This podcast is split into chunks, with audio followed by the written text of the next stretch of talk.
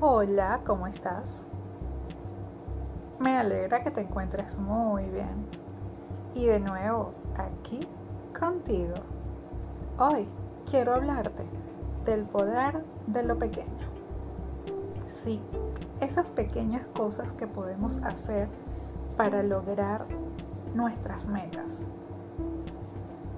Queremos lograr muchas metas y eso está bien, es lo normal en gente curiosa, ambiciosa y evolutiva, como tú y como yo. Sin embargo, cuando no podemos dar saltos largos o altos, creemos que los sueños no se concretarán y con gran rapidez nos desanimamos. ¿Verdad que sí te pasa?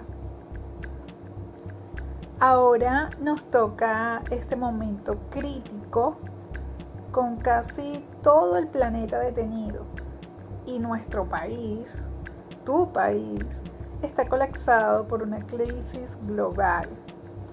Ante este panorama es fácil pensar lo peor y querer salir corriendo.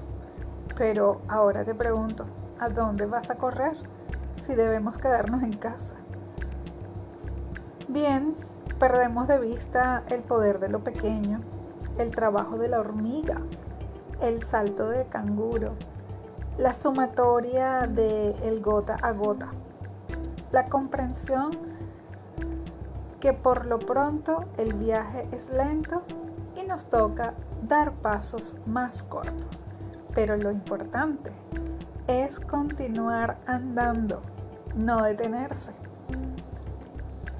Eso no significa que estemos paralizados ni fracasando solo un mensaje para que seamos más flexibles y más pacientes, para que tengamos una mayor claridad acerca de esta verdad superior. Lo pequeño crea lo grande y lo grande se basa en lo pequeño.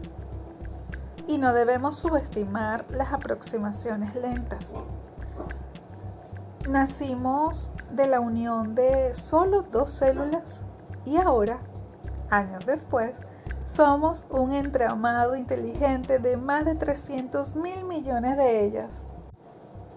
De modo que hay que seguir caminando, alineando los dados, tapando los huecos y sembrando las semillas, pues de una respiración por vez vivimos larga vida y como ha dicho Iris Murdoch, una vida feliz se logra al darse constantemente pequeños gustos.